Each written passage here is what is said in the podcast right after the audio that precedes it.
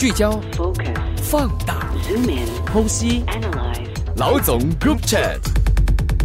你好，我是联合早报的韩永梅。你好，我是联合早报的洪一婷。哎，一婷，今天我们来谈一个有趣的东西。我觉得那个部长的洋房啊，细节我们就不谈了。但是我觉得有一个这几天的讨论下来啊，这个部长的洋房跟观感的问题，是一个大家比较值得去思考的。就是其实如果我们从事物层面来看的话，这个部长住的洋房跟部长租的洋房这件事情，已经有一个比较完整的一个说明了，但是大家还是有点不满意，还是在讨论一些问题。有些时候一面讨论，还一面会有点觉得好笑，就是观感，就是部长住这么大的房子，是不是观感不好？还有部长租国有的产业，是不是有一种给他占便宜，然后也是观感不好？部长请下属去给他一个资料，这个是不是也是一个观感的问题？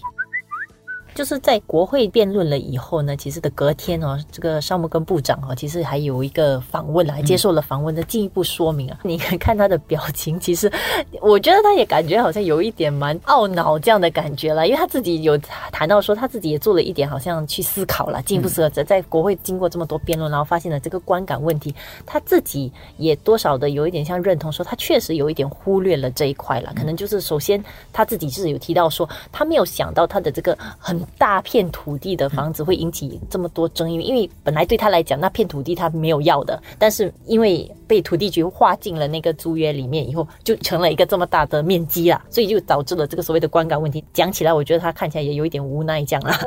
他也当然也举了这个他所谓的住黑白洋房，他其实从一个他自己拥有一个优质洋房哦，他卖掉，然后他他去改成租，在他的观念里，自己住搬去一个租，就可能更不理想的一个安排，其实不应该引起争议。然后其实之前很多早期的一些部长啊、内阁成员。其实都有住过黑白洋房，所以他也没有特别觉得这个会是一个问题。嗯但是没有想到，就恰恰也是因为这样，又也是观感上又又造成了一些不太好的东西。对所以可能也有一点让他觉得有一点点的措手不及，可能没有料想到，呃，这些东西会激发了这么大的一些争论呢、我们也要看一下这个观感到底是不是可以无限的去评估一个人，还是其实观感其实里面也分合理观感跟太苛刻的观感。嗯。我觉得这个也是要想，因为部长呢住大的房子，观感不好，我不觉得是这个问题。那个争议比较不好的地方是在于，他为什么不像维文部长这样去找一个 agent 来解决就好了？嗯，他自己在内部里面，他就让官员知道他要去租房子，然后人家就觉得你让官员知道，虽然说他讲起来是透明啦，嗯。但是人家就会怀疑说，你让官员知道了之后，那个官员怎么好意思不帮你做一些事情的？嗯啊，这个就会牵涉到这个观感的问题。再进一步，大家就会觉得说，即便你这个整个程序走了都没有问题，没有滥权，没有贪污什么等等等，但是部长作为一个政治人物，然后住在一个这么大的房子，而我们当然知道，绝大部分的人没有住这么大的房子，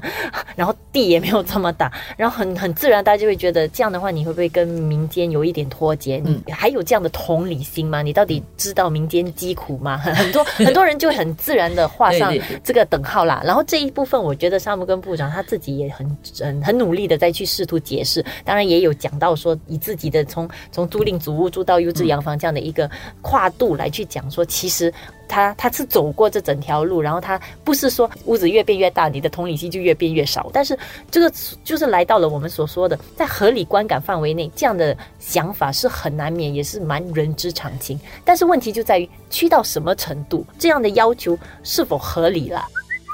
我觉得关键不在于他住多大的房子，或者他住什么地方房子，重要是他这个房子是光明磊落的，凭自己的能力跟家人的能力购买的。然后他住在里面，他没有因为住在里面，然后他不去做他的选区工作，他还是继续好好的去为他的选区服务。他住哪里其实没有关系的，所以很多东西就不能够从表面看。但是我同意观感的问题是一个，他需要去花多一点时间去讲解的啦。但是我觉得他讲解了以后，其实我觉得作为是呃社会上普罗大众，我觉得我们也要做一定程度的自审啊。其实我们会不会有一点呃，我们到底把这个线划定在哪里？不可能完全要求他活得清心寡欲，啊而且问题是，他也不是自己一个人，他还有家人，所以他可能自己可以活得很节俭，但是他如果有这个经济能力的话，他可能也希望给他的家人有舒适的生活。我我觉得社会上现在，我觉得有一种情绪是有些时候很容易仇富啊。对，所以，但是问题是，当你让他走到极端的时候，我觉得他其实是有一点不健全的，因为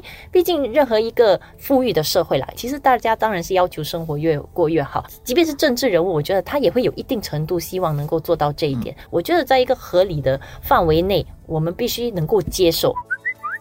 而且最重要是他正直，而且他做的事情是对的。因为如果说你要他完全什么清心寡欲啦，非常简朴啦，然后又不可以乱花钱啦，然后赚多的钱又要捐出去啦，等等的话，我觉得只有一个办法：学编程，然后编一个 AI 出来。但是即使这样的话，你让 AI 做出来之后，可能人家会说：“哎，这个 AI 不懂人性。”嗯，所以你没有办法完全完美。但是我觉得有一点好。我们当然希望政治人物有很高的标准，但是万一这个政治人物，万一他的想法因为种种原因稍微出轨了，或者是出轨了，我们有没有那个机制去检视他？嗯，至少这次让我觉得好的地方是，OK，就去国会里面谈，然后大家就接受讨论嘛。结果我们讨论了六个多小时之后，总结了一个点，就是不管是反对党还是执政党都。确定他们没有贪污，嗯，他们没有做大错啊。然后总总结的一个点就是观感问题，就是我们今天讨论的。部长自己当然要去检视一下，为什么他会让人家觉得观感不好，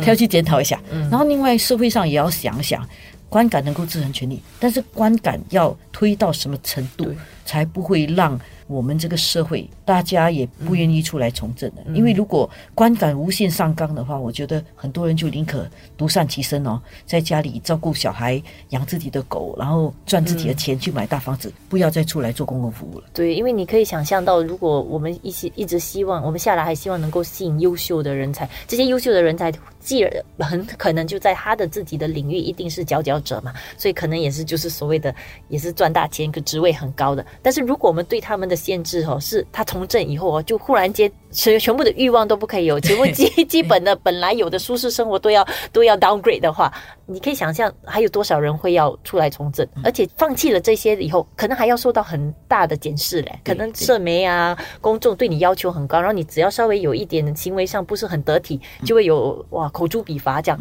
他还有必要跳进这个所谓他觉得像个火坑这样，然后又把连带家人可能也会牵扯进来，所以我觉得这个代价。会让很多优秀的人可能到时想要从政的话，会会会想多一些啊。除非他已经没有家人了，没有人牵绊了，然后他什么东西都不用做，他年纪已经不小了，然后他钱也有了，他什么都都没有关系了，他就才出来从政。老之将至，甚至已经老了，还能够服务多少，还可以做多少贡献，大家都能够接受吗？我觉得这是社会上要一起看这个问题了。所以总结起来就是我们。不否认观感非常重要，嗯，但是观感要到什么程度，而且做到哪里，我觉得这是一个政治人物要接受的审视、检视，嗯，同时民众也要知道把握到哪里了。